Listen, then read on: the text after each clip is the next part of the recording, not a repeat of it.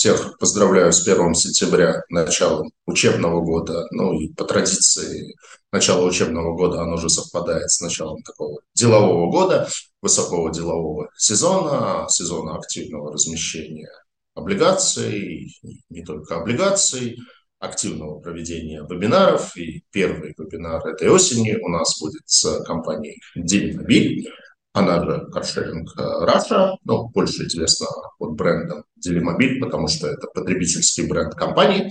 А компания участникам рынка облигаций и нашим слушателям уже известна, потому что мы встречались не так давно.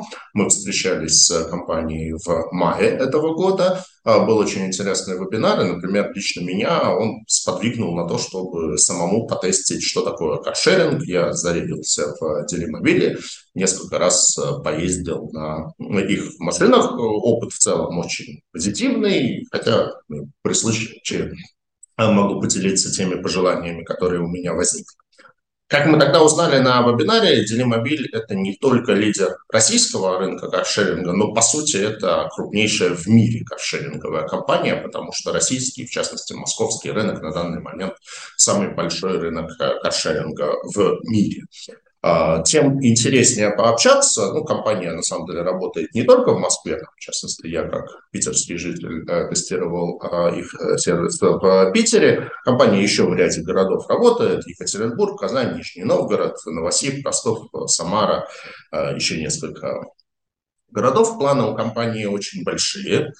А при этом компания ну, в каком-то смысле является уникальной такой инвестиционной возможностью, потому что в своем рейтинговом классе, а у компании достаточно высокий рейтинг, она предлагает, А+, она предлагает самую высокую доходность. Ну, да, вот э, я открыл карту рынка на Сипанде, и мы видим, что по сути как бы э, доходность э, первой и второй бумаги каршеринг Россия, ну, как минимум, там, на 100 базисных пунктов выше, чем доходности других а, компаний с рейтингом А+, то есть, э, ну, поскольку как бы лично у меня нет никаких оснований не доверять а, оценкам рейтинговых агентств, я думаю, что можно говорить о том, что это такой вот недооцененный, а, недооцененный эмитент, и есть хороший потенциал роста и обращающихся бумаг. И сейчас компания планирует размещение следующего, третьего выпуска облигаций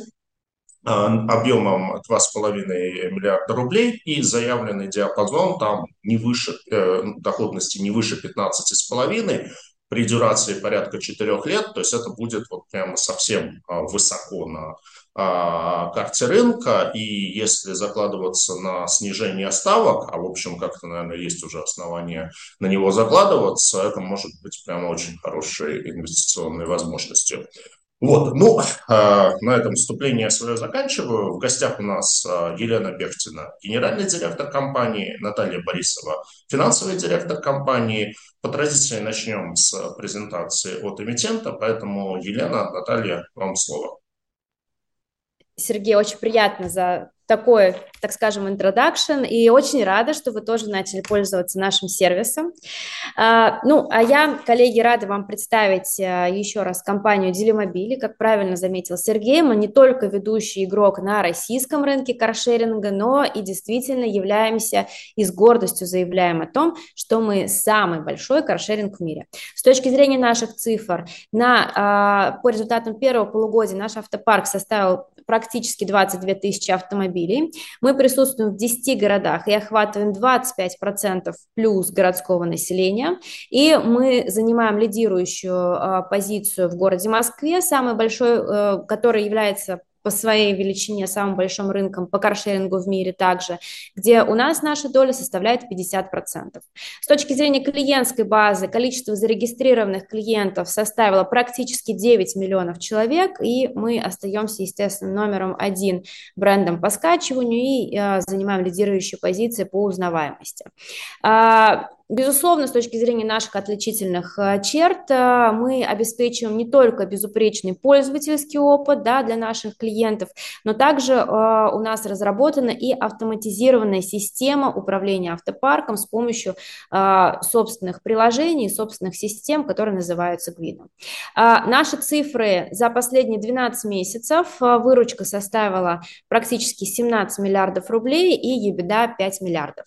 Но давайте пройдемся чуть детальнее, и я вам расскажу чуть детально про наш бизнес. В этом году нам исполняется 8 лет, и в целом история Делимобиля – это история первопроходца и история лидера. Мы были номером один, кто запустил каршеринг в том виде, в котором он существует сейчас в Москве, и на протяжении всего периода нашего развития были и являлись номером один или первопроходцем в запуске новых тарифов, новых систем, новых городов и так далее. И по сей день э, занимаем лидирующую позицию как с точки зрения географической представленности, так с точки зрения количества машин и с точки зрения развития сервиса и количества поездок. Давайте перейдем на следующий слайд. Я хотела бы немножко рассказать а, подробнее про рынок каршеринга и что такое каршеринг сегодня.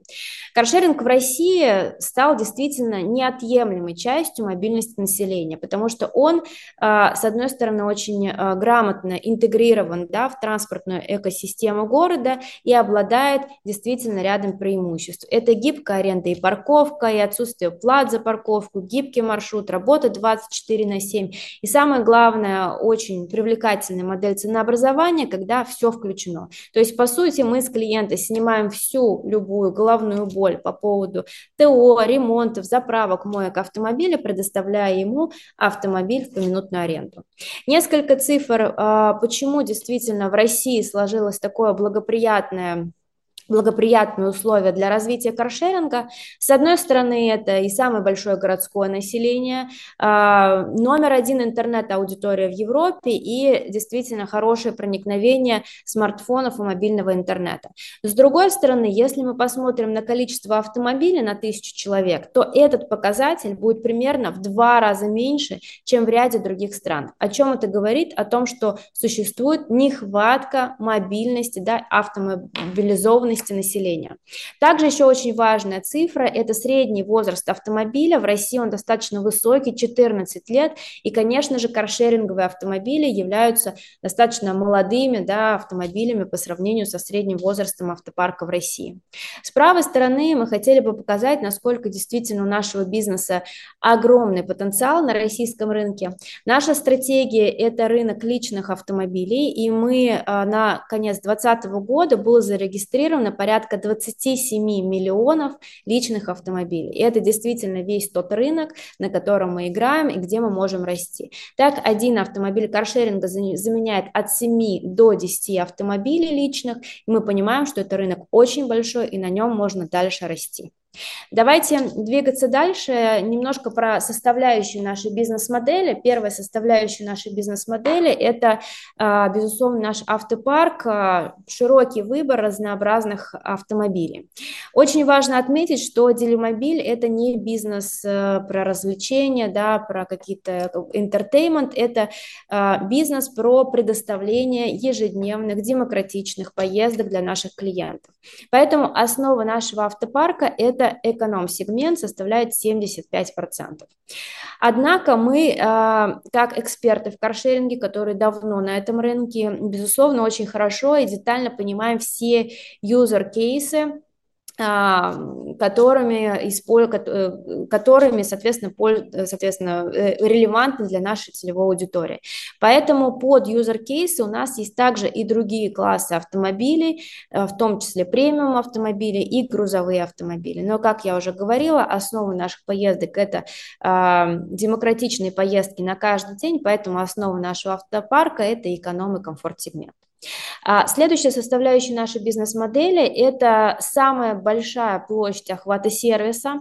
Мы присутствуем в 10 городах, а, и более того, мы предоставляем очень широкую площадь охвата сервиса, составляет порядка 1 миллиона квадратных километров, предоставляя нашим клиентам практически безграничные возможности по путешествию внутри городов. А как вы знаете, внутренний туризм сейчас активно растет, и действительно очень удобно удобно пользоваться нашим сервисом, в том числе и для изучения новых городов России.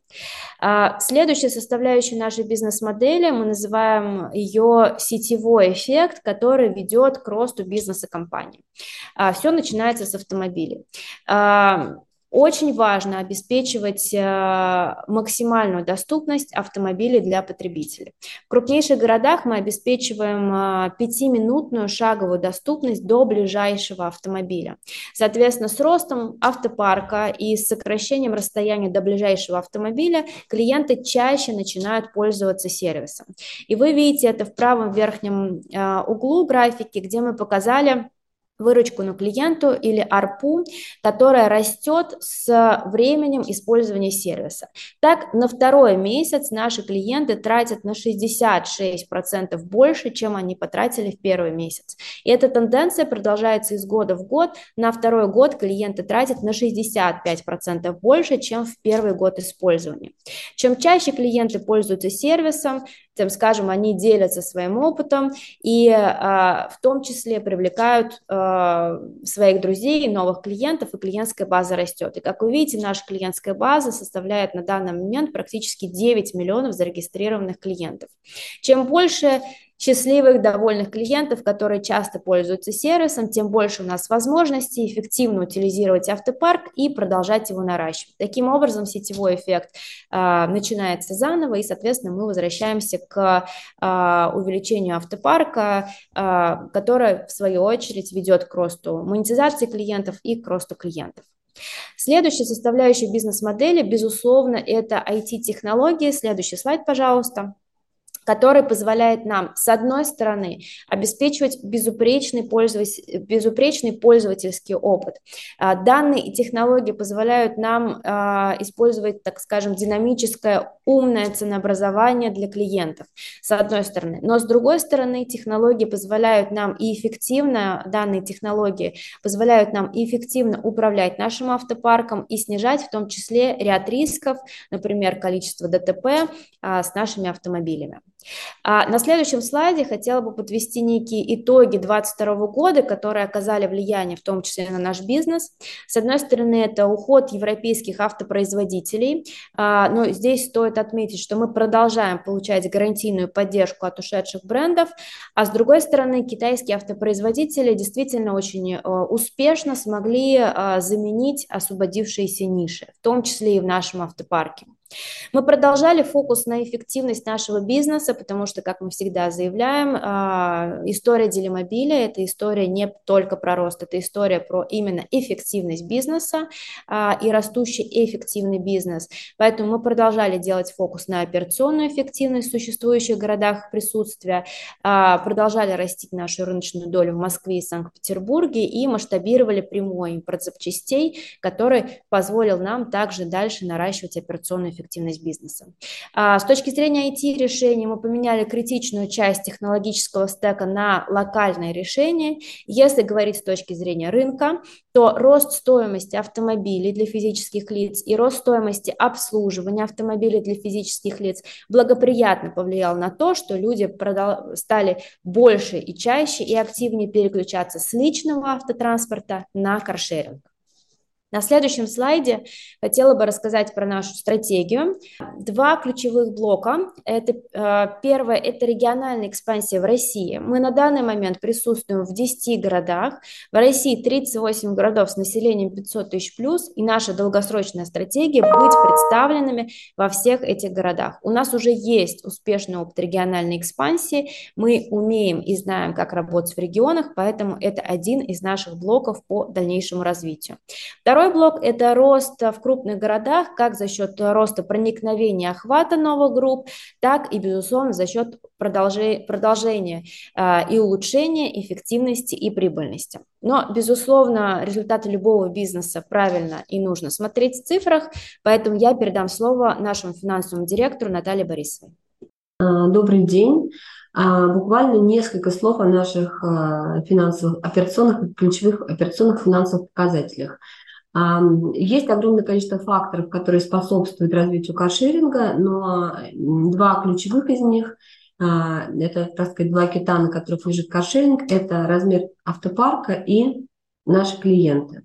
Если мы говорим про размер автопарка, это очень важный показатель, и мы не первый раз выступаем с презентациями нашего бизнеса, и каждый раз подчеркиваем, что клиенту очень важен, важен удобный сервис. Клиенту важно, чтобы машина находилась рядом, чтобы машина был, можно было добраться до машины буквально за несколько минут. Поэтому чем больше размер автопарка, тем а, больше плотность размещения автомобилей в городе, тем а, меньше дистанция между автомобилями, и тем проще и быстрее клиент может а, найти необходимый ему автомобиль. Это очень-очень важно. Мы понимаем важность, необходимость роста автопарка, поэтому мы ежегодно наш автопарк увеличиваем. И как вы можете видеть на, в левой части этого слайда, Среднегодовой темп роста нашего автопарка составил около 18% в год. Наконец прошлого года в нашем парке было чуть менее 20 тысяч автомобилей. Согласно нашей отчетности за 6 месяцев, которые, мы, которые являются публичной, которые мы публик, э, размещаем в открытом доступе, а, наш парк составил э, около 22 тысяч автомобилей. Если говорить про состояние сейчас, Наш парк уже составляет больше 23 тысяч автомобилей на сегодня, и ежемесячно наш парк выполняется все новыми и новыми автомобилями. Но, как вы понимаете, сами по себе автомобили не будут ничего значить, если у нас не будет клиентов. Поэтому мы гордимся нашей клиентской базой. У нас очень большая и, главное, лояльная нам клиентская база. Если говорить про среднемесячное количество активных пользователей, это те а, наши пользователи, которые а, активно используют а, наши машины, а, наш а, среднегодовой темп роста клиентской базы составляет 22% в год. И если на конец прошлого года наша база клиентская активная была чуть меньше 500 тысяч человек, то сейчас она уже более полумиллиона человек. Что важно отметить, мы всегда обращаем на это внимание, что темпы роста нашей клиентской базы а, превышают темпы роста нашего автопарка. Это означает, что нами пользуются не только за счет того, что у нас больше машин, чем у других игроков рынка, но и потому, что у нас сервис действительно удобный, клиентоориентированный, и за счет этого а, наши клиенты понимают, насколько хорошо и легко пользоваться этим а, нашими автомобилями. Давайте теперь перейдем к финансовым показателям.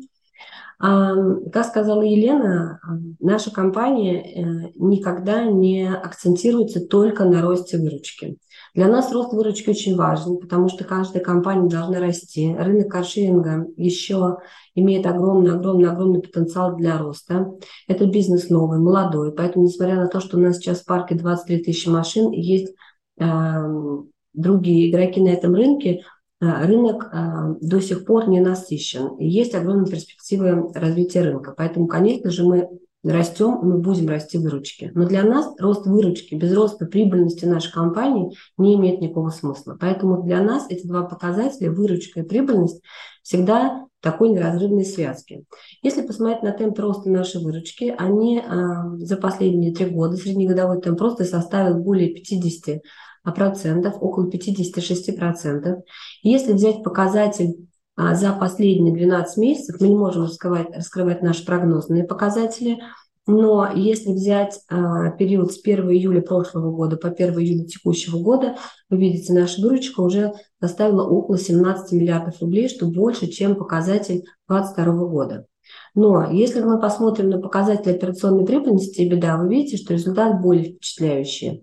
А, если взять, опять же, показатель за последние 12 месяцев, с 1 июля прошлого года по 1 июля текущего года, наш показатель операционной прибыли и беда составляет около 5 миллиардов рублей, в то время как за 2022 год этот показатель составил чуть менее 4 миллиардов. Также важно отметить, что у нас беда растет не только в абсолютных цифрах, мы не просто зарабатываем больше денег, но мы постоянно увеличиваем а, рентабельность нашего бизнеса. Ежегодно мы улучшаем наш показатель беда от 2 до 4 процентных пунктов, что является тоже, а, а, мы считаем, отличным достижением, показывающим, что мы знаем, как работает этот бизнес, мы знаем, как управлять этим бизнесом, главное, мы знаем, как это сделать бизнес не только растущим, но и прибыльным.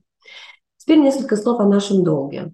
А, наш долг последние три года держался на уровне примерно 14 миллиардов а, рублей. Сейчас наш долг по состоянию 30 июня вырос до 16 миллиардов рублей. Это понятно, бизнес растет. Но что важно? Важно, что а, такой показатель, как соотношение чистого долга к EBITDA, у нас постоянно улучшается. И если в 2021 году он составил более 5, то а, по состоянию 30 июня этот показатель снизился до 3,2, более чем в полтора раза. И э, это очень важно. Это говорит, что у нас здоровое соотношение нашего долга и нашей прибыльности. Вообще наш таргет быть э, на уровне чуть ниже трех, и мы уверенным шагом идем к этому таргету. Теперь давайте перейдем на следующий слайд и несколько слов, эм, такой summary о факторах нашей инвестиционной привлекательности. Первое – это, конечно, перспективный потенциальный рынок, который э, еще крайне ненасыщен, как мы сказали, и дает огромные перспективы для роста. Мы были и остаемся ведущим каршерингом в Российской Федерации. У нас очень высокие операционные компетенции и технологические компетенции. Мы гордимся нашей лояльной базой и очень хорошим клиентским опытом. А, как мы сказали, у нас устойчивый рост не только а, такого показателя, как выручка, но и прибыльность нашей компании. Ну и, конечно же, команда, которая знает этот бизнес, понимает этот бизнес и при поддержке нашего акционера уверенно каждый год улучшает наши результаты. Вы можете это видеть из нашей отчетности, которую мы размещаем в открытом доступе. И теперь давайте перейдем на последний слайд. Несколько слов о предстоящем выпуске. А, во время этого выпуска мы а, предполагаем привлечь не менее 2,5 миллиардов рублей. Э, в данном случае мы период размещения составит 4 года. А, купон мы даем по этому выпуску ежемесячный, и мы ориентируемся на ставку доходности до 14,5%. Размер облигаций такой же, составляет 1000 рублей, как было а, в предыдущем выпуске. Ну, на этом все. И мы с удовольствием, с точки зрения нашей презентации, мы с удовольствием ответим на ваши вопросы. Надеемся, что они у вас есть, их много, потому что мы любим наш бизнес и очень любим рассказывать о нашем бизнесе. Ну, давайте все-таки вот еще чуть-чуть подробнее про ваши финансовые показатели. Они у вас действительно хорошие. Ну, во-первых, поздравляю с тем, что первый раз компания наконец-то вышла в положительную область по чистой прибыли, потому что, ну, все равно как бы вот там и беда, все это как бы хорошо, но вот как-то чистая прибыль, это чистая прибыль. А, все-таки вот а, если посмотреть как бы на цифры, то есть рост по выручке у вас, ну, если брать первое полугодие 23 к первому полугодию 22 там порядка 24%, и при этом у вас э, рентабельность по EBITDA выросла там на 91%. Вот за счет чего все-таки получается так, что э, вы при, ну, так, достаточно неплохом, но все-таки там не сногсшибательном росте выручки, то есть там 24%, а настолько улучшили ваши показатели рентабельности, вышли в э, положительную зону по чистой прибыли, то есть, э, там, не знаю, за счет масштаба, вот эффект масштаба начинает сказываться, как бы, или что. И вот, ну, потому что это важно для того, чтобы понимать, что будет в дальнейшем. То есть, там, если ваша выручка вырастет еще на 25%, там, вы станете еще гораздо более прибыльными. А, ну, смотрите, эм, основная причина, конечно же, того, что у нас э, э, улучшается рентабельность, маржинальность э, нашей операционной прибыли, и в целом мы выходим на чистую прибыль за счет того, что наша выручка растет более высокими темпами, чем растут наши расходы. Наша выручка выросла на 24%, если мы будем сравнивать полугодие вот, текущего года к предыдущему, да, в то время как наши расходы выросли всего на 10%. А, за счет чего это произошло? Если говорить про рост выручки, да, то, конечно же, выручка частично выросла за счет а, роста проданных минут, потому что у нас увеличивается парк, э, и, соответственно, растут минуты, э, которые покупают наши пользователи. Также выручка у нас э, растет за счет роста выручки на минуту. За счет чего у нас растет выручка на минуту? Выручка на минуту у нас в том числе растет за счет комбинации парка. В этом году мы стали выводить китайские автомобили. Э, эти автомобили, они а, более современные, э, более такие, как мы говорим, это более fashion, такие машины. Вот. Они пользуются большим спросом у наших клиентов. И у нас пополнились машины комфорт-класса. Как понимаете, машины комфорт-класса, они стоят чуть дороже, чем машины эконом-класса. И вот за счет этой комбинации у нас в том числе выросла выручка на минуту. Но э, очень большая составляющая в нашей рентабельности – это то, что мы умеем управлять нашими расходами. потому что можно зарабатывать выручку, можно растить выручку, неважно сколько процентов, на 5 процентов или на 125 процентов, но при этом не уметь управлять расходами. Мы умеем нашими расходами управлять. А у нас, если мы говорим про наши ключевые расходы, если взять нашу себестоимость, ключевые расходы, это расходы на обслуживание нашего автопарка, они выросли всего на 2%. На 2%. Это при том, что Э, конечно же, нам пришлось в течение 2022 года перестраивать наши поставки, переходить на прямые поставки запасных частей из Китая и так далее, э, улучшать и повышать эффективность нашей операционной инфраструктуры. Вот за счет всего этого, плюс в том числе за счет того, что мы становимся большими, мы становимся очень интересными, поэтому очень многие наши поставщики, контрагенты дают нам, конечно же, скидки мы получаем в том числе скидки на приобретение автомобилей. Мы не приобретаем никогда автомобили по розничной цене, как для дилеров, потому что мы всегда о закупке наших автомобилей договариваемся с автопроизводителями. И автопроизводители, конечно же, дают нам скидки, потому что мы покупаем достаточно большие объемы автомобилей. Здесь также есть, помимо того, что мы улучшаем эффективность наших процессов за счет того, что мы умеем а, управлять этими процессами, конечно же, есть эффект масштаба, да, потому что у нас есть фиксированные расходы, такие как административные расходы, расходы на так называемый бэк-офис, есть часть производственных расходов, которые являются фиксированными. Конечно же, они масштабируются с ростом бизнеса. Мы считаем, что наша в целом рентабельность будет улучшаться, потому что у нас есть огромное э, количество э, идей новых э, и вообще направлений, где бы мы могли повысить эффективность нашего бизнеса. Поэтому мы с этим работаем не первый год. Да? Это не то, что мы вдруг начали были убыточно-убыточно, вдруг в этом году что-то стали делать. Мы к этому шли очень целенаправленно, выстраивая соответствующим образом все наши процессы и в первую очередь операционной. За счет этого мы достигаем прибыльности. Спасибо. Ну, то есть, в общем, дальше будет еще лучше. Это приятно слышать. А с учетом того, что как бы раньше компания была убыточной, я так понимаю, там акционеры компании вынуждены были в нее довкладываться, с учетом того, что компания вышла на прибыль, там, эта прибыль планируется распределять в виде дивидендов или она будет реинвестироваться в дальнейшее развитие компании? Знаете, конечно же, на первых э, этапах э, развития компании акционер оказывал очень большую материальную поддержку компании. Но мы становимся большие, да, и как любой, э, так сказать, ребенок, который вырос и стал взрослым, он хочет сам себе зарабатывать, а не просить деньги у папы. Поэтому мы деньги у папы не просим. Мы живем на свои деньги и стараемся построить наши операционные и денежные потоки таким образом, чтобы нам этих денег хватало. Но при этом наш акционер верит в наш бизнес, и он готов оказывать всю необходимую поддержку, э, которая нашей компании нужна, он эту поддержку готов оказывать. Если мы говорим про дивиденды, то, а, как вы видите, мы вышли в зону прибыльности, мы собираемся, так сказать, расширяться в этом направлении. Мы не оставили планов по IPO. Если будут вопросы в части IPO, по ним, о них расскажет Лена более подробно. Вот. И, конечно, в рамках IPO мы будем э, вырабатывать и предлагать э, дивидендную политику и нашу дивидендную стратегию. И в рамках выхода на IPO, да, мы будем компанией, которая будет выплачивать дивиденды. Ну, про IPO в конце поговорим. Я как-то люблю вопрос по IPO всем нашим гостям задавать э, в самом конце сначала все-таки как бы ближе к облигациям. А, окей, вот если про как бы, там, может быть, чуть больше конкретики, если готовы сказать про планы вашей экспансии, то есть вы в 10 городах работали, вы, э, вы э, их перечислили. При этом я так понимаю, что а, были города, из которых вы ушли. То есть вот я где-то натыкался на информацию, что в 2020 году, ну, 2020 год, понятно, что такой как бы своеобразный год, э, год ковида, когда, в общем-то, и выходить на улицу во многих городах было не совсем разрешено или, по крайней мере, не рекомендовано. И вы свернули работу в нескольких городах, там Уфа, Красноярск, Ростов, а, Грозный.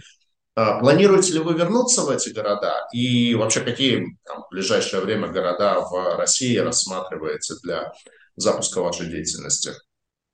А, ну, смотрите, а, как я уже говорила, мы присутствуем в 10 городах, и одна из наших стратегических направлений дальнейшего развития – это экспансия в а, другие города России с населением 500 тысяч плюс. Таких городов в России 38, мы присутствуем в 10, соответственно, мы видим действительно потенциальный кратный рост расширения бизнеса в этих городах.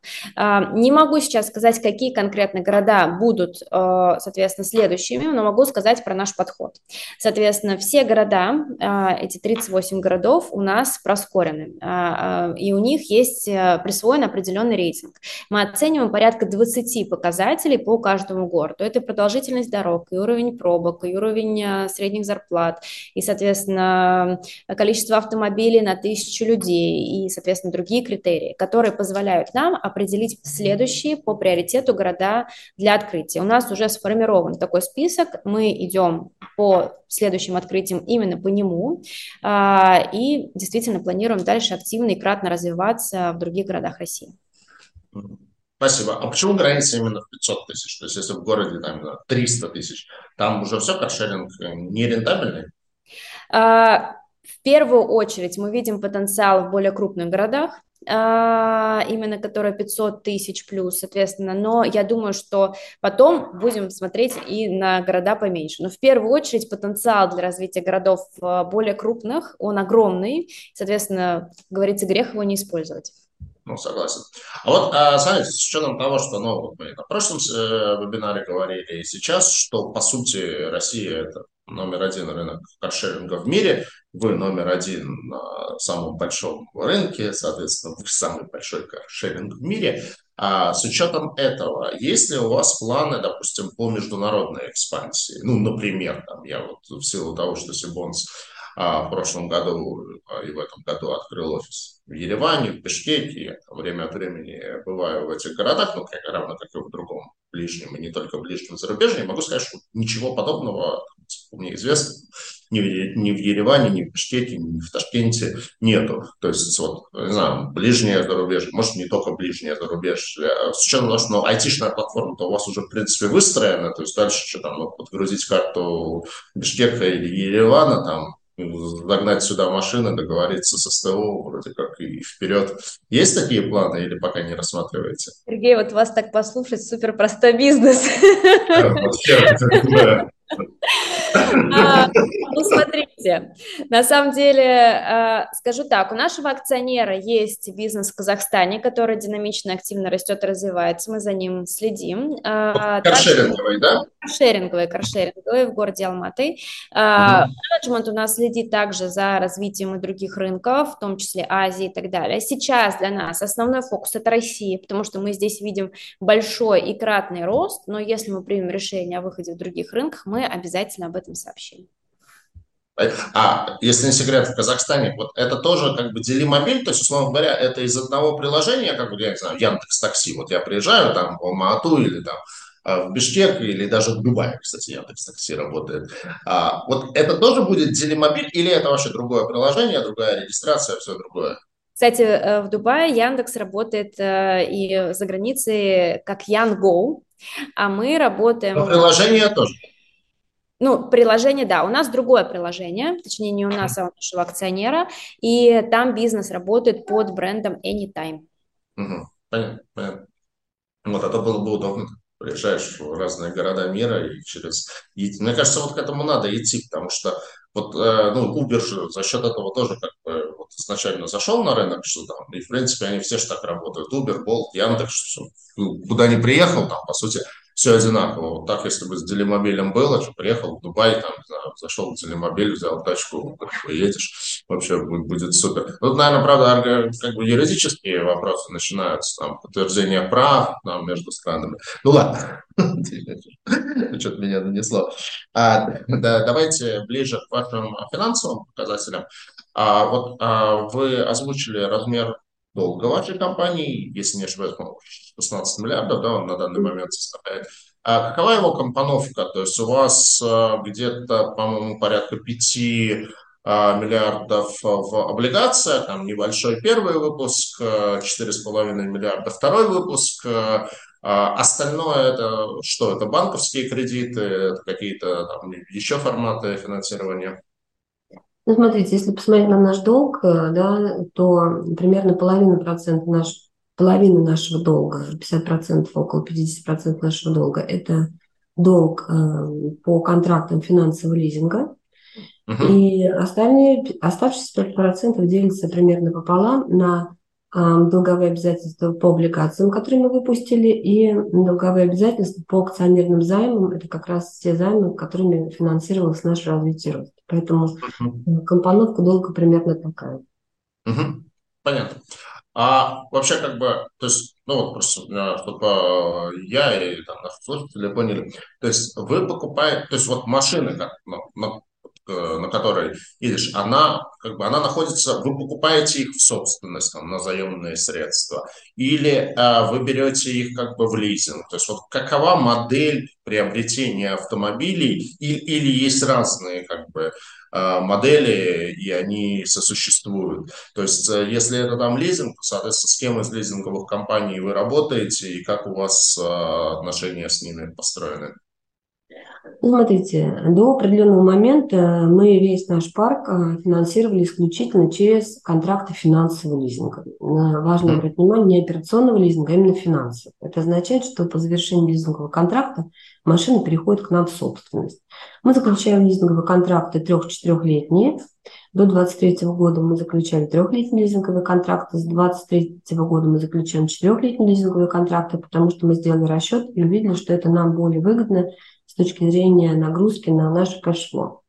А, с учетом того, что у нас контракты трех-четырехлетние, а, примерно 25% нашего парка – это уже наш парк в собственности, это те автомобили, по которым у нас лизинговые контракты завершились, и автомобили перешли в собственность. У нас различный пул э, лизинговых компаний. Э, на, так сказать, первых этапах нашего развития нас в основном финансировали коптивные компании, то есть э, это компании лизинговые производителей. Да?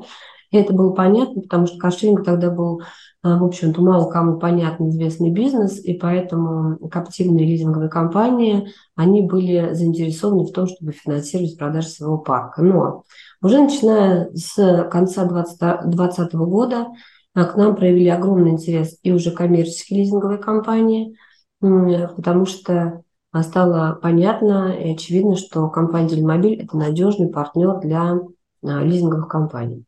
Поэтому у нас пул компаний сейчас э, в основном это различные компании коммерческие, то есть это не компании производителей, какие-то компании лизинговые, это компании банков, э, потому что банки в основном не финансируют автомобили э, в таких объемах, они это делают через свои лизинговые компании. Но есть и лизинговые компании, просто коммерческие, которые не связаны с каким-то конкретным банком. Если говорить про источник финансирования, мы в нашей компании всегда говорим о диверсификации рисков. Поэтому как раз один из, одна из причин основных, да, почему мы размещаем облигации, мы как раз хотим попробовать еще один инструмент для финансирования нашего парка. Это не лизинговые контракты, а это а, средства, которые мы привлекаем за счет размещения облигаций. И если посмотреть на вот выпуск, который мы сделали в мае, то если посмотреть на нашу отчетность за 6 месяцев, выглядит так, как будто мы эти деньги не потратили. На самом деле мы эти деньги потратили, потому что мы в этом году э, тестируем прямой импорт автомобилей из Китая. А угу. Мы заказали машины в Китае, и вот уже первые автомобили как раз примерно неделю назад уже приехали в Россию, пришли к нам, и скоро они выйдут на улицы а, на улице Москвы. Но процесс импорта автомобилей – это такой длительный процесс, поэтому оплата происходит в течение этого процесса в определенный период. Поэтому на конец, как я сказала, июня еще выглядело так, как будто мы эти деньги не потратили. Но мы на эти деньги приобрели автомобили. Вот, поэтому это второй такой источник э, финансирования нашего парка. Также мы сейчас проводим переговоры, в том числе с, не, с отдельными банками, которые не имеют своих лизинговых компаний или имеют не очень большие лизинговые компании, о том, чтобы мы могли финансировать наш парк через банки напрямую. Мы в стадии переговоров с несколькими банками. Поэтому мы рассматриваем любые варианты финансирования нашего автопарка. Угу, спасибо. А вообще сколько живет в среднем вот машина?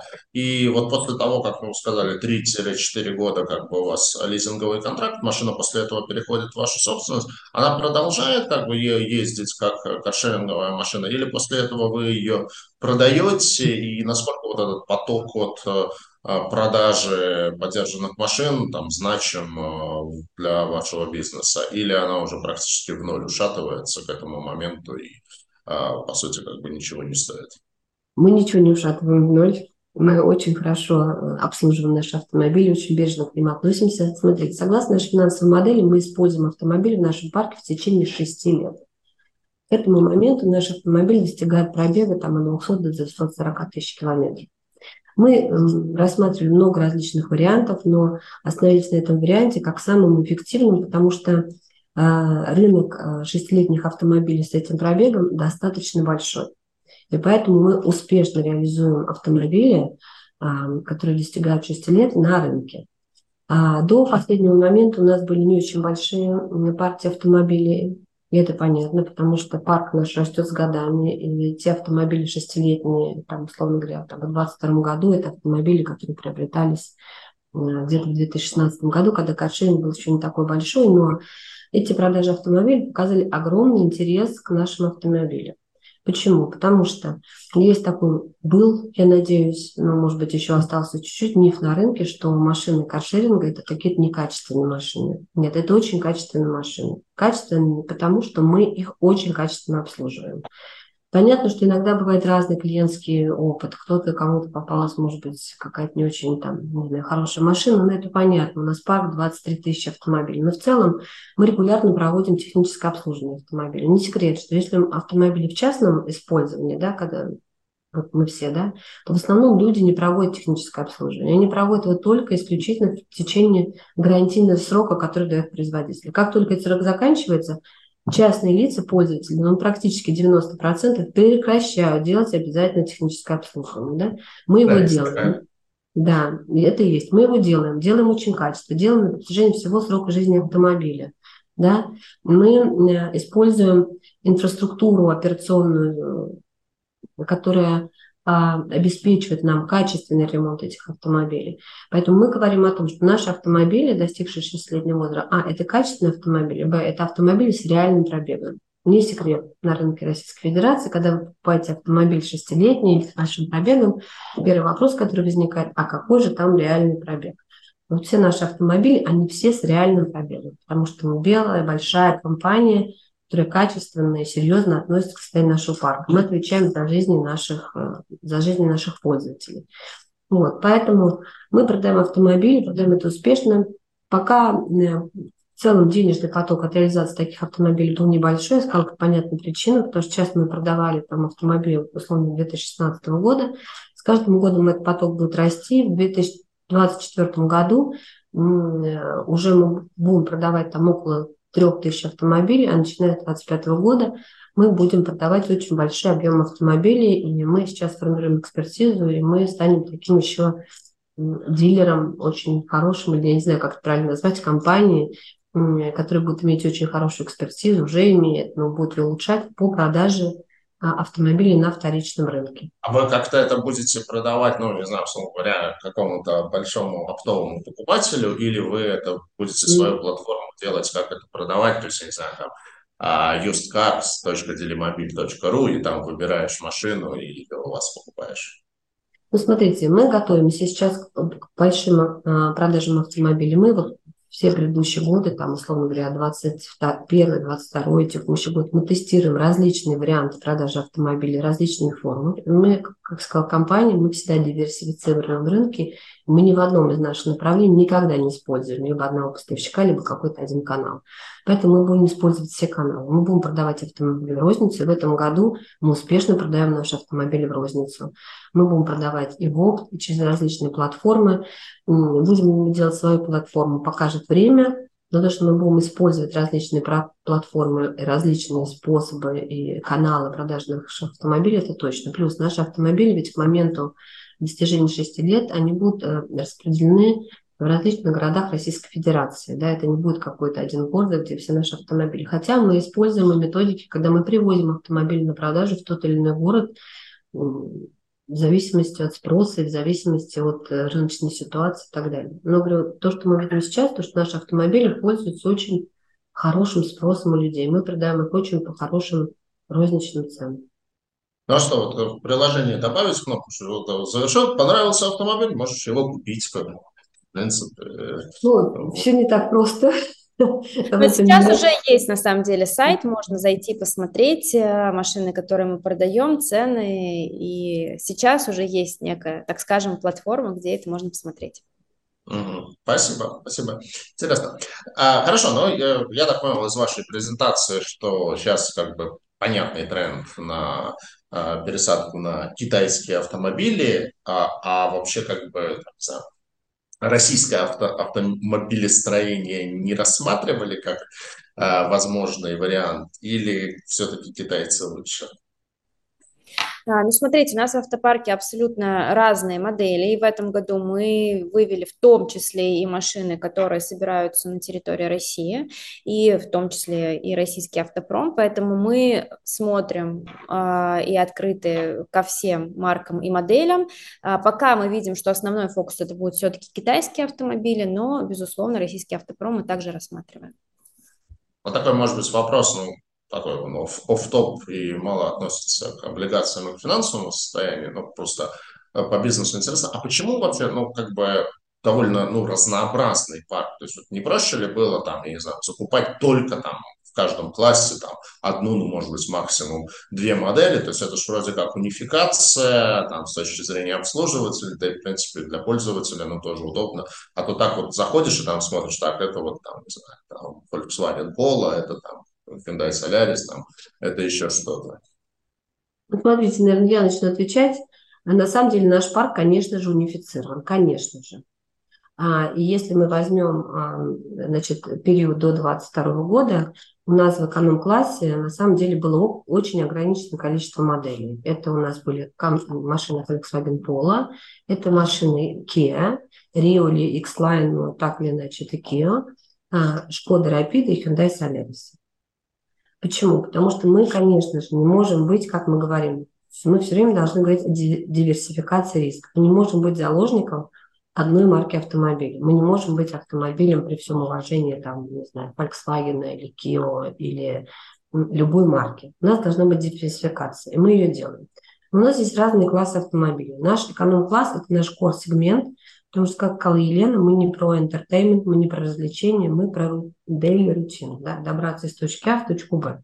И поэтому 80, примерно от 80 до 85% нашего парка – это машины эконом-класса. И в эконом-классах у нас есть четкая сегментация. Как я сказала, до 2022 года это было, условно говоря, 4 основные марки автомобилей. Если мы говорим про машины комфорт-класса, то в комфорт-классе у нас была примерно такая же. Сегментация у нас были машины это э, Kia Sportage, Nissan Qashqai и э, Тигуаны. Если мы говорим про премиум или бизнес-класс, то там, конечно, у нас уже разнообразная совершенно модельная линейка, потому что это такое вот бизнес-класс, это как раз такая эмоциональная составляющая, чтобы люди могли попробовать. Сейчас мы действительно выводим разные марки китайских производителей. Почему? Потому что до этого рынок был сформированный, было совершенно четко понятно, какие автомобили нам подходят для каршеринга. Сейчас э, китайских автомобилей огромное количество различных марок, огромное, да, и они очень красивые, они очень разные. Поэтому нам нужно сейчас определиться, какие для себя машины мы будем брать как такие кор основные для нашего сегмента, эконом. Да, и поэтому мы сейчас тестируем автомобили, и по итогам этого теста мы примем решение, на каких трех-четырех марках автомобилей мы остановимся для того, чтобы пополнять наш парк. Поэтому мы про унификацию. Потому что, конечно же, достигнуть высоких операционных результатов и оптимизации расходов на ремонт можно только за счет того, что есть определенная унификация парка. Спасибо. Ну, такой, как бы, наверное, блок вопросов про риски регуляторного характера, ну, потому что как бы, Россия страна с не самым иногда стабильным законодательством, и например, очень любят в России, если произошел какой-то несчастный случай, где-то что-то сгорело, значит, это а, все, всем по всей стране нужно будет э, резко там, э, вводить какие-то противопожарные нормы и так далее. А вот а, какие риски регуляторные а, в каршеринговом бизнесе есть и могут быть? Потому что ну, вот сейчас а, обсуждается, насколько я понимаю, определенный пакет а, регулирования в части такси, и там, ну, по крайней мере, таксисты Яндекса любят об этом порассуждать, когда с ними едешь. Вот. А есть ли какие-то специфические возможные риски для каршеринговой отрасли в России? Ну, не знаю, например, там, ограничат там, срок эксплуатации автомобиля или там ограничат э, стаж вождения или еще что-то, э, и вдруг вы обнаружите, что ваш рынок там, существенно в два раза сократится. Видите вы такие, такие риски или, в принципе, вы считаете, что это крайне маловероятно? А, ну, смотрите, на самом деле мы таких рисков не видим, и э, мы видим скорее поддержку со стороны департаментов транспорта, со стороны городов по развитию каршеринга, потому что действительно каршеринг является такой э, значимой уже интегрированной частью в целом транспортной экосистемы города. Он эффективно э, разгружает дороги, э, оптимизирует парковочные пространства, потому что, соответственно, каждая машина, да, она пользуется э, от 7, а, заменяет от 7 до 10 личных автомобилей, поэтому мы, наоборот, видим поддержку со стороны городских властей, и в целом последние тенденции, на самом деле, это только подтверждают. Например, даже, вот я видела тоже в чате вопрос про продление программ льготных парковок, то есть, например, да. В прошлом году нам увеличили срок э, льготных парковок с 3 до 4 лет. Соответственно, то есть мы видим, наоборот, тенденции по поддержке э, департамента транспорта и города по развитию каршеринга. Потому что действительно это важная часть, заменяет личные автомобили, а с учетом тенденций удорожания личных автомобилей, удорожания их обслуживания, это действительно является таким значимой частью поддержки, в том числе и городского населения. Поэтому а, никаких рисков а, в этой части мы не предвидим. Я так понимаю, у вас в Москве 90% да, скидка на парковку? Да, все верно. У нас, а в других городах? У нас и у всех других игроков каршеринга равно. Угу естественно, для всех. У нас а также есть льготные абонементы в городе Казани, в, города, э, в городе Тула, угу. которыми мы, а, соответственно, которые предоставляются также каршеринговым компаниям. В других городах а, где-то еще нет платных парковок, где-то есть, но у нас нет льготных абонементов. То есть вот в Петербурге, когда ваш э, автомобиль стоит на платной парковке, там платятся те же самые там 100 рублей, как... Э, да, в, Петербурге, в Петербурге мы оплачиваем самостоятельно. Ага, понятно. То есть у вас какое-то ну, интеграция с парковочной службой, и сколько он стоит, столько вы платите, получается, да? да? безусловно, у нас интеграция, и мы в режиме реального времени отслеживаем, если автомобиль попал на платную парковку, то угу. он, а, собственно говоря, автоматически оплачивается нашим роботом. Угу. Угу. Понятно, то есть Петербург в этом плане опять отстает от Москвы и не поддерживает на городском уровне городского правительства каршеринг. Обидно. Мы на самом деле уверены, что они тоже будут э, поддерживать, э, потому что активное да, развитие платного паркинга в Петербурге началось недавно, поэтому мы э, да. уверены, что мы тоже с ними найдем какое-то такое взаимодействие, потому что каршеринг – это действительно важная часть, э, важная составляющая экосистемы любого города. Ну, да, да, и это, в принципе, такой некий довольно реальный способ борьбы с пробками, там, с э, перегруженностью парковочного пространства, поэтому, конечно, как бы, э, есть, с точки зрения руководства города, казалось бы, в этом там, большой смысл. А вообще, насколько рынок в России насыщен, не насыщен, то есть а с кем вы конкурируете, кто ваши основные конкуренты, ну, в частности, один из вопросов, нам задали, я так понимаю, что, ну, да, вот, мне кажется, Яндекс, например, он одно время тоже на этот рынок активно заходил, а сейчас, по-моему, практически с него ушел. Там я машин с логотипом Яндекса уже прям давно не видел. То есть там City Drive, там, Белка Кар, А, то есть с кем вы конкурируете, насколько рынок насыщен и и опять-таки, ну, говоря про риски, то есть понятно, что, наверное, там основной риск вашего бизнеса это то, что придет какой-то очень крупный игрок с большим ресурсом, ну, я не знаю, фантазируя там, а, АвтоВАЗ объединится там с Яндексом или с ВК там и так далее, и там, не знаю, поставит 30 тысяч машин, которые ему все равно продать некуда, а, в виде каршеринга, и там будет жестко демпинговать, и как бы ждать, пока все остальные с этого рынка вылетят. Вот а, насколько, соответственно, такие риски, они возможны. А, давайте начну сначала с рынка. А, в 2021 году мы проводили исследование по а, уровню пенетрации, да, то есть именно количество людей, которые пользуются каршерингом от общего количества людей с правами с компанией Frost Sullivan. И компания сделала projection, что рынок на самом деле на данный момент в целом не насыщен, э, соответственно, уровень пенетрации к 2025 году в Москве и Санкт-Петербурге вырастет 2-3 раза, в регионах 4-5 раз, соответственно, потенциал у рынка действительно огромный. Если поговорить про конкурентов, у нас действительно три основных игрока, с которыми мы, крупных игрока, да, на этом рынке, это Яндекс, Сити и Белка, и нет, Яндекс не ушел с этого рынка, соответственно, они сейчас э, вместе с City Drive находятся на втором месте.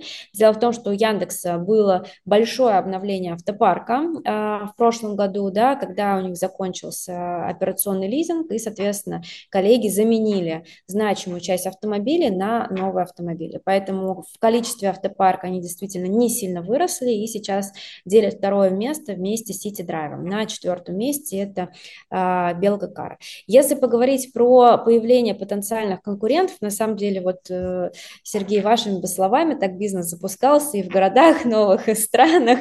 Этот бизнес, на самом деле, очень сложный и имеет достаточно высокие барьеры входа. То есть, на самом деле, только так звучит, что вроде бы чего сложного, выставил машину на дороге, приложение, и все поехали. На самом деле, есть несколько достаточно высоких барьеров. Да?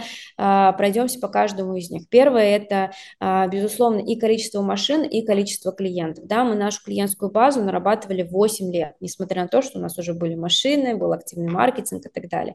И 9 миллионов клиентов – это, соответственно, результат а, нашей 8-летней истории. С другой стороны, безусловно, это количество машин. Правильное расположение машин, вывести машины, обеспечить их телематикой, оклейкой и так далее – это на самом деле очень большой и сложный операционный процесс. И у любого бизнеса, даже с очень большими денежными ресурсами, все равно будет определенная емкость по количеству машин, которые можно выводить на дороге. И это на самом деле нельзя вывести за один день, даже за один месяц, даже за один год, вот так вот разом 30 тысяч автомобилей, потому что физически а, есть операционные ограничения у этого бизнеса. Следующая важная составляющая – это, безусловно, IT-технологии. Это IT-технологии, которые касаются и пользовательского опыта, приложения, а, ценообразование, соответственно, да, продуманные алгоритмы, которые позволяют нам и управлять клиентской базой, и расположением машин в городе и так далее, с одной стороны. С другой стороны, это технологии, которые позволяют обслуживать этот автопарк. С одной стороны, вывести 30 тысяч машин на дорогах, ну, предположим, вывели, да, но чтобы их помыть, заправить, отремонтировать эффективно, это на самом деле огромные ресурсы и огромная экспертиза, которая была нами выстроена также годами. Соответственно, и э, Звучит это, конечно, может быть достаточно просто на словах, но это действительно очень большой и значимый процесс.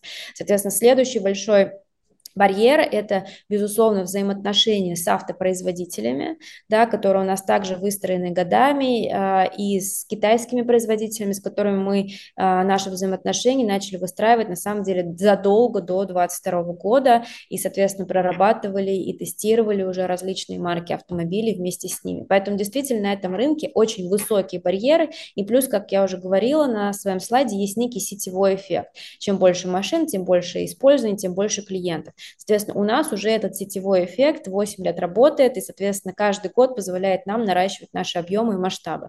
А, запустить новый бизнес с нуля без вот этого даже сетевого эффекта, без этих масштабов, на самом деле очень сложно, и мы не предполагаем появление новых игроков на этом рынке.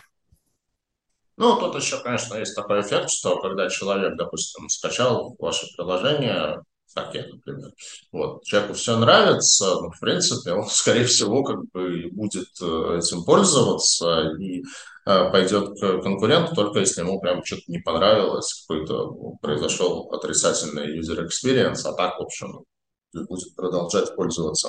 А вот с точки зрения, как бы, ну, вот есть бизнесы процикличные, условно говоря, когда экономика растет, то, соответственно, а, эти бизнесы тоже растут. Есть бизнесы контрцикличные, которые наоборот, экономика падает, и э, эти бизнесы там наоборот растут. Ну, понятно, что процикличных бизнесов больше, там контрцикличные бизнесы, это там чаще всего ремонт всякий, то есть понятно, что продажа обуви это процикличный бизнес, а ремонт обуви контрцикличный. Вот а ваш бизнес, он скорее процикличный или скорее контрцикличный? Или он вообще, в принципе, вне цикла, то есть, условно говоря, там, не знаю, растет ВВП, не растет ВВП, растет доллар, там, не растет доллар, но человеку с утра на работу ехать все равно надо, и, в принципе, он все равно поедет. Э. То есть вот вы какую-то зависимость, ну, вот на самом деле, как бы мы за последние четыре года увидели вот все, что можно увидеть в плане экономики. Там, 19 год, ну, такой был относительно стабильный, 20 год, ладно, там, конечно, ковид, там, ограничения ковидные, его не показательный. 21 год какой-то там послековидное восстановление, рост. 22 год там шоковый из-за СВО, там, падение потребительских ожиданий. 23 год, наоборот, снова вроде все на позитиве, ВВП растет. Вот а, исходя из этого, вы какую-то цикличность бизнеса видите или он такой вот абсолютно не, не, не в экономических циклах живет?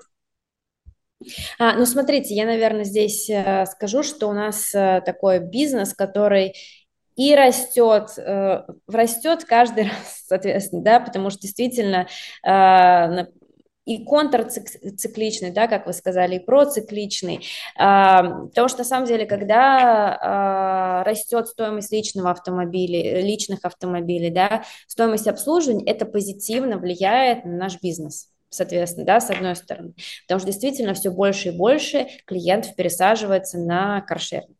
Когда все растет, и, соответственно, я имею в виду с точки зрения экономики и так далее, появляется в том числе больше рабочих мест, больше а, возможности куда-то поехать, люди начинают активнее, там, не знаю, покупать, ездить по торговым центрам, путешествовать в аэропорты, и опять же наш бизнес тоже растет, потому что клиенты начинают чаще и больше на нас ездить. Поэтому, если ответить на ваш вопрос, мы вот, наверное, тот бизнес, который Э, в любой ситуации, мы на самом деле за последние 4 года это видели, в любой ситуации э, получаем, ну, соответственно, растем во, во, во всех, так скажем, э, ситуациях. И действительно мы видим это на нашем бизнесе тоже, это подтверждение.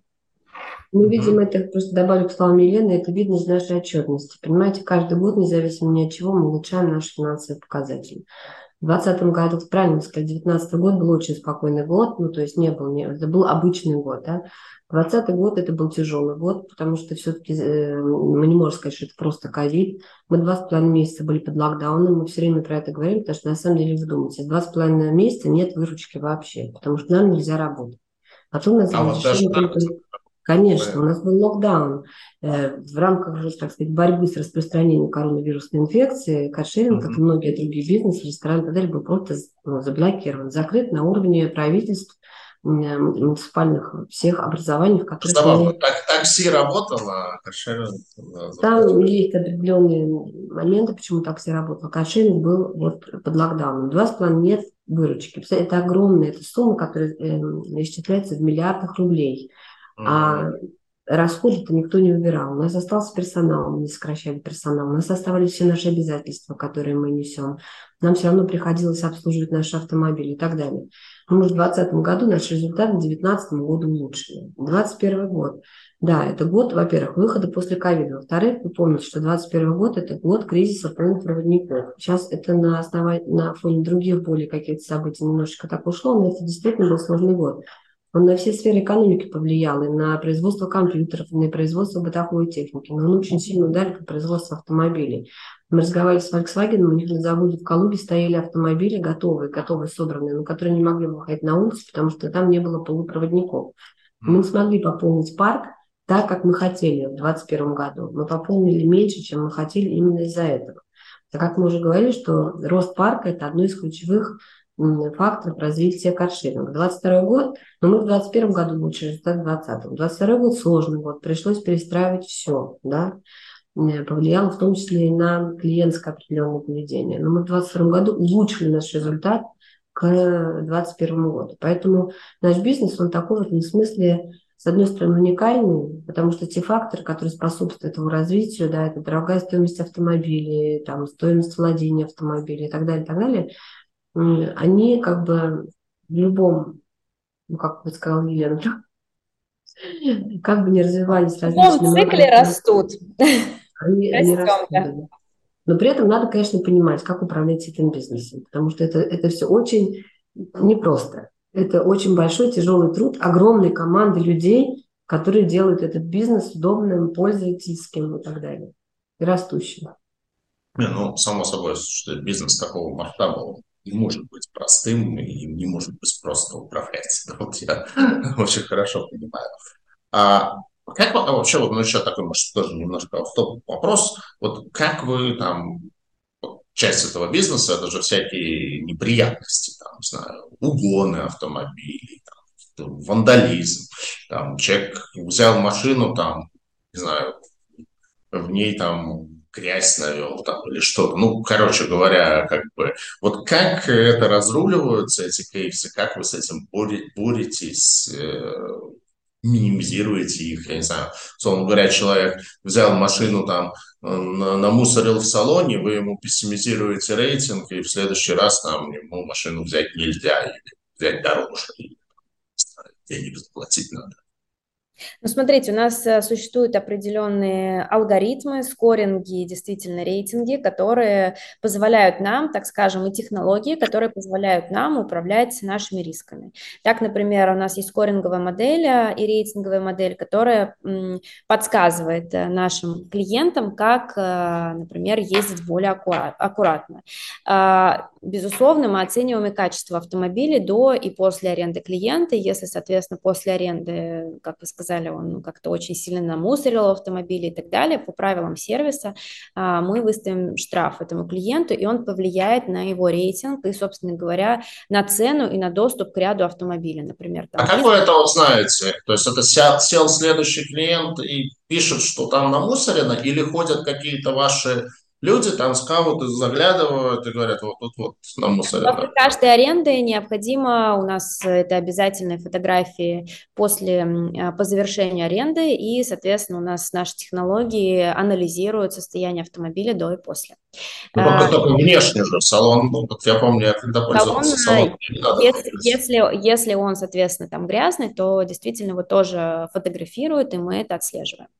А, вот, поэтому, исходя из этих алгоритмов, мы определяем рейтинг клиента, исходя из рейтинга клиента, он получает или не получает доступ к тем или иным автомобилям, а также рейтинг влияет на стоимость э, минуты, стоимость поездки для каждого клиента. То есть, соответственно, наши алгоритмы и наши технологии, они заточены таким образом, которые позволяют нам, а, так скажем, минимизировать наши риски и, соответственно, давать определенные рекомендации клиентам, по а, ответственному отношению к автомобилям, по безопасному вождению и так далее. Например, за 2022 год, благодаря нашей системе рейтинга и скоринга, а, порядка 40% клиентов улучшили свой стиль вождения.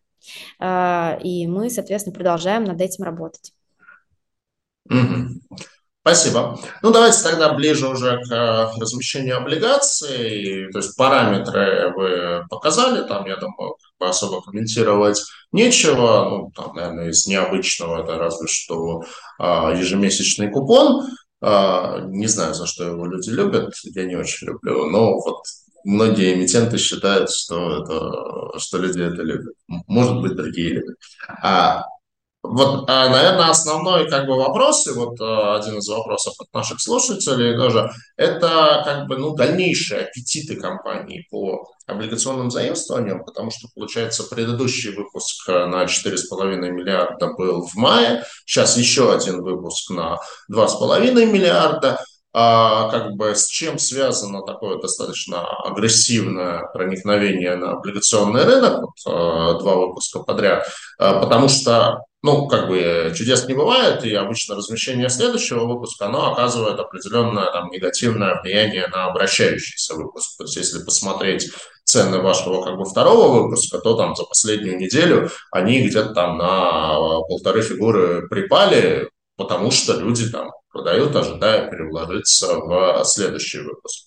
То есть а какие дальнейшие планы компании по размещению облигационных займов? Там, будете ли еще в этом году снова размещаться или там, на следующий год? Ну и, собственно, как бы, как, куда будут направлены деньги от этого облигационного займа, на что они а, планируется их а, направить? А, ну, смотрите, как я уже сказала, мы привлекаем облигационные займы с целью развития бизнеса. Нам, мы заинтересованы в быстром, агрессивном развитии. У нас есть огромное количество планов по развитию этого рынка, для чего мы и привлекаем деньги. Первое – это на пополнение нашего парка. Второе, как сказала Елена, нам необходимо развивать региональную инфраструктуру. Нам нужно не только открывать новые города, и новые города мы будем открывать в следующем году, но нам нужно и развиваться в наших текущих городах, потому что в наших текущих городах, где мы представлены, есть огромный потенциал для развития. Примерно для того, чтобы выходить на рынок какого-то города, нужно проводить определенную предварительную работу. Это вот не бывает так, как вы вначале рассказывали, когда вдруг люди проснулись утром, а по волшебству, значит, там уже автомобили стоят оклеенные, подготовленные, да, и как-то люди вдруг в сознании всех людей, они вдруг знают, что такое каршеринг, и понимают, как им пользоваться и так далее. То есть это достаточно большая подготовительная работа. Поэтому цель привлечения наших облигационных займов – это на э, рост парка, на развитие региональной структуры, ну и на какие-то, в общем, может быть, какие-то общекорпоративные общекорпоративные цели.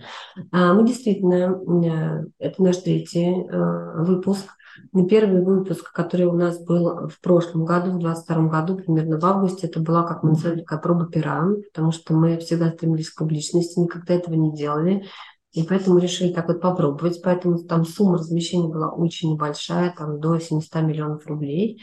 Ну вот. А в этом году мы планировали сделать как раз два облигационных займа. И вот в мае, и сейчас мы делаем облигационный займ. После этого мы сделаем определенный перерыв – и у нас нет планов по именно размещению облигационных займов а, на предстоящие полгода, это совершенно точно, но и скорее даже на более продолжительный период времени. Поэтому берем такую паузу. У нас есть тот вопрос, который вы любите задавать в конце. У нас есть планы значит, по нему, по, я по IPO. Ну вот, поэтому мы будем сосредоточены, сосредоточены на этом. Поэтому ну, кто приобрести наши облигации, да, это, так сказать, очень хорошая возможность получить, вложить деньги в очень надежный продукт, который дает хорошую доходность. Да, а, по доходности уже поговорили, что в своем рейтинговом классе вы самые высокие по доходности. Это э, действительно хороший аргумент. Но раз уж это мостик перебросили, давайте тогда и про IPO поговорим. То есть э, заявления о планах IPO, они были насколько я помню, еще в 2019 году, а, но потом, потом ковид, потом СВО, и, в общем, а, вот где в плане проекта по IPO стоите сейчас, как бы, когда о нем а, ну, когда планируется, ну и, наверное, второй вопрос, где планируется, то есть это будет внутри России IPO, на московской бирже, или это какое-то будет э, международное IPO, хотя сейчас, конечно, с международными IPO российских проектов сложно. А, ну, смотрите, как мы всегда говорили, мы видели и видим себя публичной компанией, и, а, безусловно, IPO для нас а, – это краткосрочная, максимум среднесрочная перспектива, которую мы рассматриваем, я бы даже сказала краткосрочная. А, с точки зрения рынка, скорее мы рассматриваем московскую биржу. Спасибо. Ну, краткосрочная – это там год-два. Я думаю, год. О, ну, отлично. На самом деле, довольно много прогнозов есть относительно того, что 24 год, ну, если как бы, это this, если не будет каких-то больших внешних шоков, э, что, что, что, что не точно, конечно, он может стать довольно активным по IPO компании, потому что вот, ну, даже вот могу сказать по а, тем гостям, а, с которыми мы проводим вебинары, довольно многие компании как раз про там, 24 год думают с точки зрения IPO. Давайте пробежимся по тем вопросам, которые у нас остались неотвеченными от наших слушателей. Так, про Яндекс спрашивали, про планы по дальнейшим выпускам облигаций спрашивали, так, а какой у компании чистый долг EBITDA с учетом того, что кэш на балансе, по сути, скоро уйдет на покупку импортных авто? Какой для компании комфортный уровень долг EBITDA? Отчасти вы об этом уже говорили, если не ошибаюсь. Вы говорили, что долгосроч... долгосрочный таргет там 3 и, и меньше 3. Ну, давайте, может быть, еще поподробнее. А, ну, смотрите, а, действительно, у нас сейчас а, в понятие чистого долга да, входит, э, входят э, денежные средства, которые у нас есть. Но, как я вам сказала, наш долг сейчас состоит примерно из следующих, следующих частей. 50% – это долг перед лизинговыми компаниями по договору финансового лизинга, оставшиеся 50% делится по 25%. 25% занимает текущий долг по облигациям, 25% занимает акционерный долг. В ходе деятельности нашей компании наш акционер помогал компании, представлял займы, часть из этих займов конвертировалась в капитал, поэтому у нас в целом есть инструменты для управления нашим долгом. Как я сказала, наша задача, мы не делаем себе таргет по показателю долг к EBITDA, мы делаем себе таргет по показателю чистый долг к EBITDA, да, ну вот. И вот этот показатель, таргет у нас, для нас, это быть на уровне ниже трех. К этому таргету мы придем в краткосрочной, среднесрочной перспективе. Ну вот, э, мы видим, что мы должны этого таргета достичь по итогам 2024 года. Мы все делаем для того, чтобы сделать, так сказать, это. Мы понимаем, как это сделать, поэтому мы здесь не видим, в общем-то, никаких проблем. Вопрос не в долге, вопрос э, в управлении этим долгом. Этим долгом мы управлять умеем, и это показывает вся наша история. Потому что я говорю, много можно говорить, что у нас был большой убыток, убыток, убыток. Мы компания Кашенко, пока одна из единственных компаний Кашенко, которая каждый год этот убыток сокращала. Сокращала крайне существенно. У нас нет ни одного года, когда бы у нас убыток увеличился. У нас убыток всегда сокращался, сокращался семимильными шагами. Я говорю про уровень именно чистой прибыли, а не про уровень EBITDA. Вот, поэтому ответ, наверное, вот такой. Ну да, на самом деле там, абсолютно несложно зайти посмотреть вашу отчетность. Там, на том же Сибанде, например, она есть, э, и действительно вот прямо видно, что у вас этот убыток год от года сокращался, ну, такой классический как бы э, стартап, то есть когда сначала ну, акционеры вкладываются в компанию и э, ее финансируют, а дальше она выходит на безубыточность. И вот рад поздравить, что в этом году у вас это случилось. Это на самом деле действительно очень круто. Так, э, риски регулирования и программы льготных парковок проговорили. Так, а таргет по долговым показателям проговорили. Какой ожидаемый денежный поток в этом году? Ну, смотрите, как мы сказали, что мы не раскрываем никаких прогнозов показателей. Мы mm-hmm. не можем это делать. Вот. Поэтому все, что мы можем сказать, то, что у нас э, операционный поток положительный. Опять же, с каждым годом наш операционный поток растет. Растет существенно. Да? Не, на, там, не на 2%, не на 3%, а растет, в общем, практически в разы. Вот это все, что мы можем сказать. Но прогнозные цифры мы, к сожалению, раскрывать не можем. Хорошо. Ну что ж, на этом на самом деле мы и те вопросы, которые были у меня, и те вопросы, которые нам задали наши слушатели, мы их а, все озвучили и ответили. А, могу как бы, только добавить, что книга будет на следующей неделе, 5 сентября. А, будет э, сбор заявок, книга заявок. Организаторами выступают э, БКС, Синара и Газпромбанк. Вот, так что, в общем, если есть интерес к первичному размещению, то еще не поздно его проявить. Вам по традиции желаю успешного размещения. Думаю, что как в этом году, как вы сказали, нет, но в следующем году а, будет э, и, возможно, еще облигационный займ, и, возможно, IPO, поэтому тут поводы еще встретиться. и, надеюсь, в формате вебинара, и, может быть, в офлайн формате на наших конференциях. Всегда будем вам рады. Поэтому большое спасибо и удачи на следующей неделе в вашем размещении. Спасибо огромное. Спасибо огромное. Надеемся, что все-таки... 1 сентября. Надеемся, что мы с вами все-таки встретимся по вопросам IPO в следующий раз. Договорились. Будет отличный повод. Спасибо.